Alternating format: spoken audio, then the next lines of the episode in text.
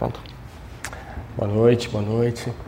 É, muito feliz por estar aqui hoje. Pastor, é, é com filtro ou sem filtro?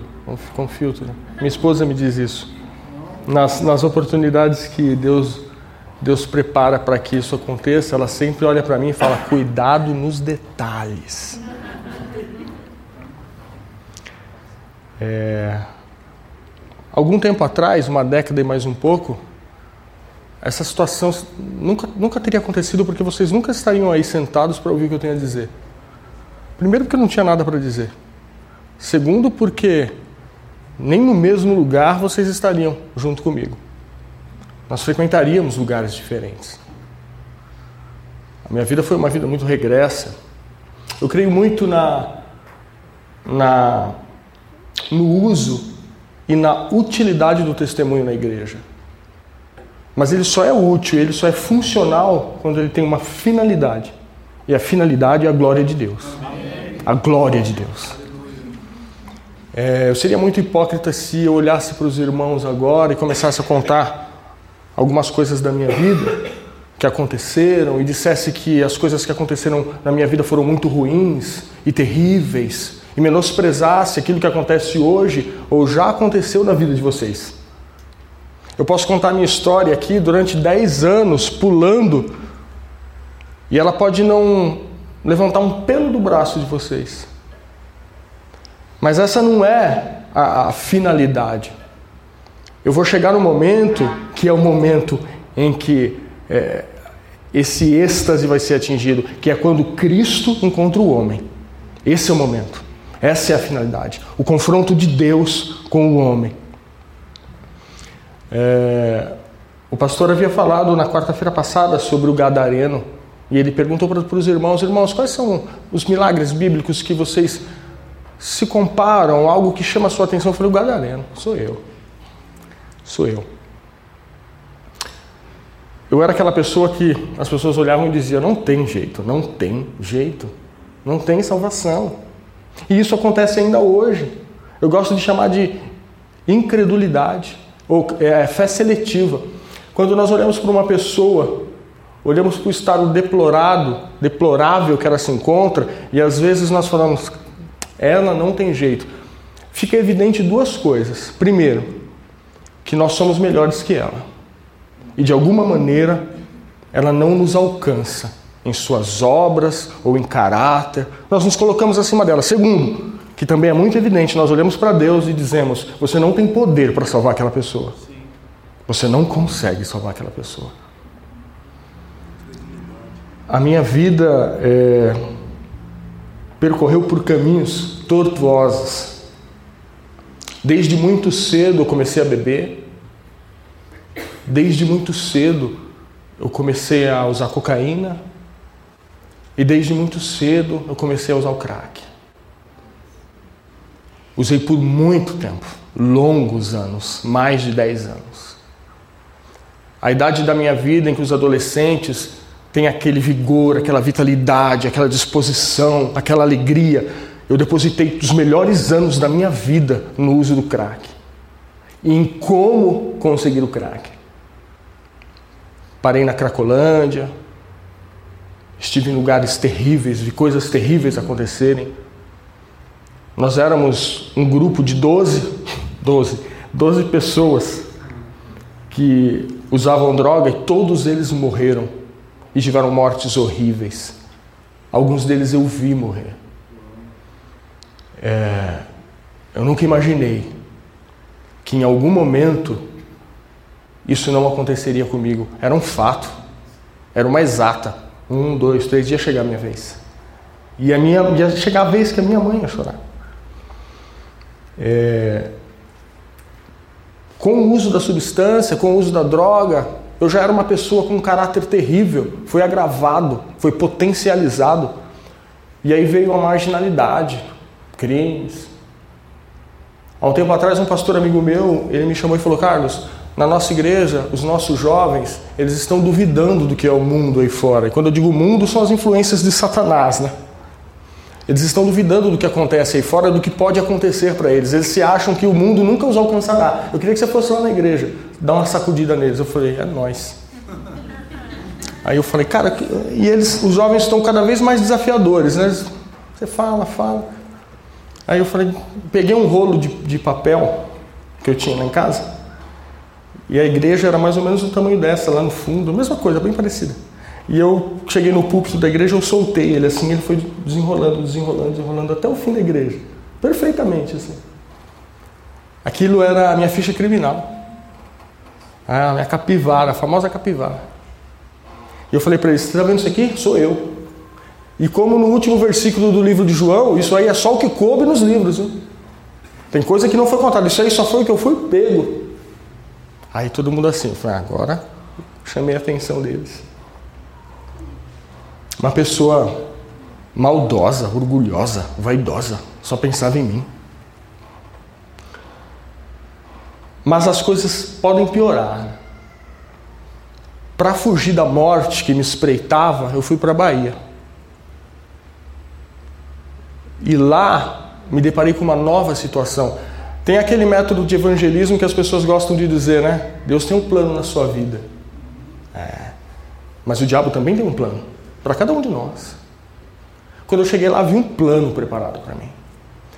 Eu me envolvi em coisas é, místicas, bruxaria, idolatria, feitiçaria, coisa pesada.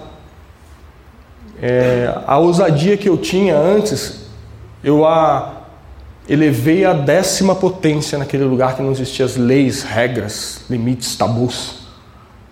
Eu era um homem que sacrificava animais, fazia é, tudo que me pediam, tudo que me pediam. Perco a conta da quantidade de, de cadáveres que eu desenterrei para fazer bruxaria de crianças, perco as contas. Vim da Bahia para São Paulo. Cheguei em São Paulo, abri um terreiro no fundo da minha casa, pequenininho, devia ter uns 10 metros quadrados, às vezes cabia 50 pessoas lá dentro. Como diz o Ed Renekiewicz, é, endemonizadas, né? cheios. A Zona Leste conhecia aquele lugar.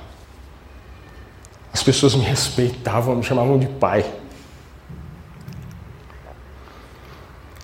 Um dia eu estava na porta da minha casa. Era um sábado pela manhã, eu estava sem camisa, com o pescoço cheio de guias, com uma garrafa de uísque na mão. Veio vindo uma senhora. Eu me lembro dela, muito bem dela, bem velha. Uma mulher muito respeitada no bairro. Ela vinha na minha direção e eu morria de ódio dela, eu tinha um ódio mortal, porque ela era crente. E aquele dia eu estava muito endemoniado. É, já não era mais eu que tomava as minhas atitudes. No, no, na, na, passagem do, do, do, Gadareno, em Marcos 5, se você for ver, Jesus a todo momento ele não fala com o homem de Gadara, ele fala com os demônios, ele fala com a legião. Aquele homem já não atuava mais, era eu. E quando ela estava passando, vindo na minha direção, eu, eu, eu, vou repetir o que eu pensei. Eu falei assim: se essa mulher olhar para mim, eu vou quebrar essa garrafa na cabeça dela, sem motivo algum. Ela veio andando e olhando fixamente para ela. Quando ela chegou na minha direção, ela levantou os olhos para mim. Eu não consegui dizer nada, ela apontou os dedos para mim. E ela disse assim: Jesus Cristo morreu por você. E antes que eu morra, vou te ver pregando a palavra. Ela baixou a cabeça, continuou a andar. Eu nunca esqueci o que eu senti naquele momento. Aí você pode dizer: já sei, a paz de Deus invadiu o seu coração. A alegria do Senhor tomou conta de você. Não, foi um ódio terrível, uma dor tão violenta que estraçalhava cada célula do meu corpo. Eu sentia que o chão ia abrir, eu ia morrer. uma profunda tristeza, uma angústia. Era insuportável. Eu entendi hoje o que significa Hebreus 10, 31. Horrenda coisa é cair nas mãos do Deus vivo. Naquele momento, o que eu senti é o que hoje eu entendo. O escritor aos Hebreus dizendo que a palavra de Deus ela é viva e eficaz, ela é mais penetrante do que espada de dois gumes. Era ela penetrando nas minhas juntas e medulas. destruindo a minha estrutura, me reduzindo ao que eu realmente sou. E sabe o que é, que é engraçado? Ninguém nunca tinha pregado o Evangelho para mim. Nunca. Porque as pessoas tinham medo de mim. Até os testemunhas de Jeová não iam na, na minha rua, no meu bairro, devido a alguns acontecimentos que eu tive que botar eles para correr. Eles não iam, era uma zona proibida para eles. E aí, aí se cumpre. Como crerão se não ouvirem? Né? Como ouvirão se não há quem pregue? Ninguém pregou para mim.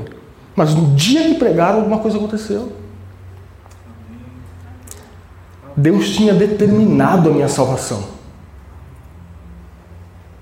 E os céus poderiam se abalar nas suas estruturas, as galáxias poderiam mudar de lugar, mas nada diferente do que ser salvo poderia acontecer comigo. Deus determinou e é o que ia acontecer. E os meus dias foram piorando depois daquela palavra que eu ouvi. Meus dias foram piorando, piorando, e eu queria a morte, eu queria morrer porque eu queria acabar com aquilo. Até que um dia eu fui andando pela minha rua, dia não, porque como o gadareno, ele só andava nas noites, né, nos sepulcros. Era o meu ambiente. Uma viatura da rota me parou, me colocou atrás e me levou para o extremo da zona leste de São Paulo. Por incrível que pareça, eu fiquei feliz, porque eu sabia o que ia acontecer e eu sabia que a minha dor ia acabar. Depois do que ia acontecer, eu já não me interessava, mas eu sabia que aquilo ia acabar, meu sofrimento, a minha angústia. Quando a gente chegou nesse lugar, nesse terreno que não tinha iluminação nenhuma, não se via nada. Eu lembro de um policial fumando, quando esse, ele, ele abriu a, a, porta de trás, ele olhou para mim, agora é a parte pentecostal, né? Só, só para crer tem que ser pentecostal. O policial com a arma na mão, ele olhou para mim e falou: Eu sou um servo de Deus. Ele falou: Amanhã você vai ir para uma casa de recuperação. Policial. Policial. Aí eu falei: Olha, duvidar do profeta com o revólver na mão é difícil. difícil. Não tem como. Amém.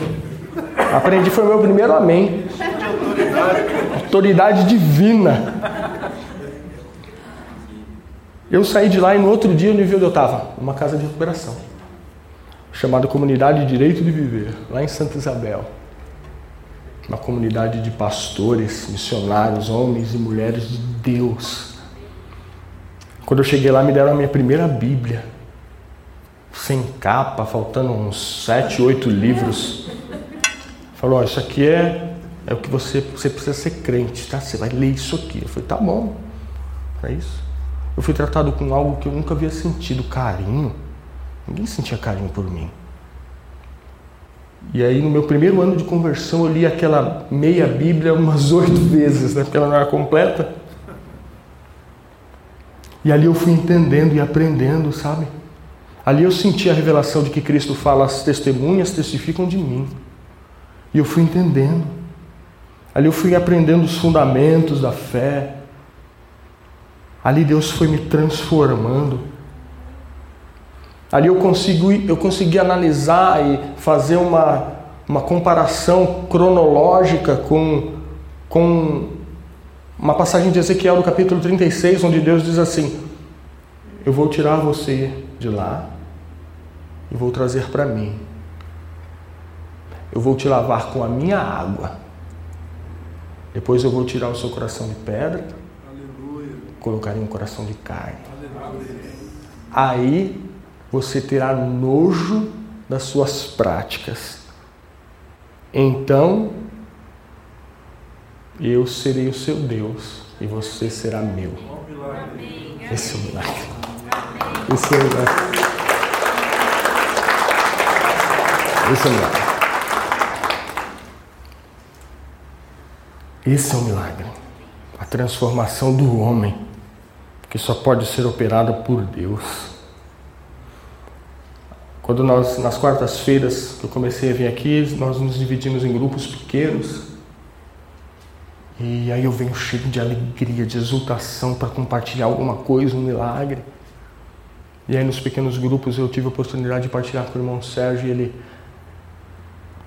eu venho cheio de, de alegria meu coração. E aí ele fala da, da dificuldade do, da cirurgia e do, do pós-operatório. Ele me falou algo que tentou pegar um neto no colo e não podia. E Aí a minha alegria ela vai desaparecendo, assim, sabe? Aí eu vi a irmã Marinês falando da filha, aquele momento de dúvida que mais terrível do que esperançoso, e a minha alegria vai murchando, minguando. Teve um irmão que compartilhou algo no encontro dos varões, dos varões, do, dos homens com o pastor Ivo, as dificuldades que ele passa com os filhos, a Meire, e, a, e, a, e aquela alegria ela vai sendo trocada por uma dor voluntariamente. Aí eu vou entendendo isso aí é o miseratio cordis, né? é a misericórdia. Né? E isso não vem de mim. Isso só pode ocorrer porque o coração de pedra foi tirado e Deus colocou o coração de carne. O coração que, que sente isso é um coração transformado por Deus, sabe? Porque o homem de si só não pode produzir isso. Hoje, eu trabalho lá nessa casa de recuperação. Toda terça-feira eu vou lá levar a palavra para os irmãos. 26, 30. E os irmãos estão lá. Eu olho para eles destruídos, bandidos, traficantes, abandonados pelo pai, pela mãe, pela esposa, moradores de rua. Eles olham para mim com uma cara de, cara, tá tudo acabado. Eu olho para eles e falo, cara, vocês nem sabem o que pode acontecer na vida de vocês. Se Deus determinar algo na vida de vocês, nada pode mudar isso, nada. É... Para terminar, eu entendi o que Deus queria. Eu não entendo muita coisa, mas isso ficou bem claro. Né? E é claro para cada um de nós. No capítulo 9 do livro de Juízes há uma passagem chamada Análogo de Jotão. Depois vocês leem e vão entender o contexto. Tá? É, é, bem, é bem simples, né? Eu acho Deus ele fala com a gente de uma maneira bem simples, porque ele sabe da nossa capacidade. Ele diz assim: as árvores da floresta se reuniram para escolher um rei sobre elas. Então elas se reuniram e chamaram a figueira e disseram: Figueira, reina sobre nós. Aí a figueira disse: E eu? Deixarei eu de produzir os meus frutos? que matam a fome dos homens para cuidar de coisas de governança? Não. Então olharam para a videira e disseram: Videira, reina sobre nós. A videira disse: Eu deixarei de produzir os meus frutos que fazem vinho e traz alegria ao coração dos homens para cuidar de coisas de governança? Não quero. Chamaram então a oliveira disseram: Oliveira, reina você sobre nós. Aí oliveira disse: Eu eu não vou deixar de produzir os meus frutos, que produz o azeite, que unge reis, sacerdotes e profetas para cuidar de coisas de governança? Não. Então, silêncio. Entre elas, uma árvore se apresenta, dá um passo à frente e diz: Se vocês quiserem, eu reino sobre vós. Era o espinheiro, o diabo. Fica bem claro nessa situação de que quando eu deixo de ocupar o espaço reservado por Deus para mim, o inimigo ocupa esse espaço. E eu vou dizer, repetir as mesmas coisas que Josué disse no fim da sua vida. Lá no final do livro de Josué, ele diz assim: Olha, quanto a vocês, eu não sei, vocês decidam o que vocês vão fazer. Se vocês vão seguir os deuses, isso é problema de vocês. Agora eu e a minha casa serviremos ao Senhor. Amém. Eu digo isso também, irmãos, eu não posso dizer ou interferir em nada do, das ações ou dos pensamentos ou da fé que vocês têm do espaço que Deus tem para vocês. Agora, os meus espaços, aquilo que Deus colocou para mim, eu vou ocupar. Eu tenho que ocupar. E para terminar, eu queria agradecer aos irmãos. Porque eu e minha esposa, ela não pôde vir, que ela foi convocada para ser júri. E ela está incomunicável. Nós estávamos muito ruins. O nosso rompimento da nossa antiga igreja foi muito doloroso. E ainda tem nos afetado bastante. Eu conversei com o pastor Sabiá logo no começo, uns anos, uns anos um tempo atrás, e eu falei para ele: se essa igreja fosse um quilômetro a mais na Anchieta, eu não tinha conseguido chegar. As minhas forças me trouxeram até aqui. Até aqui. Quando eu cheguei aqui, fui muito bem acolhido e recebido por vocês. Logo, algumas conversas no primeiro grupo, o pastor Silas contou, falou para ele: Eu também vim de outra igreja. Ele ouviu um pouco do que eu disse, ele falou. Aí, um, um outro quarta-feira, o irmão também vinha de outra igreja, foi difícil. Eu falei: Caramba, isso é essa comunidade dos exilados. É a, é a, é a, é a caverna de Adulão, do, onde Davi tirou os 300 os 300 homens valorosos ali, os, os valentes de Davi, a caverna de Adulão. Foi, opa! Nosso jogo é nós é pobre, mas nós é Nós Então eu falei, cara, que bênção. Muito obrigado por vocês terem nos recebido. Daqui para frente, espero que vocês continuem, amando a minha e minha esposa. Que, com, com o passar do, do, do, do, tempo, aí a gente vai começando a expor os defeitos, né? Mas espero que vocês continuem gostando. É, mas a recíproca é verdadeira. Ah, irmãos, amados, é, Deus abençoe a vida de vocês. Deus abençoe muito a vida de vocês. E contem com as minhas orações e eu conto com as orações de vocês. Obrigado mesmo, viu? Amém. Gostou?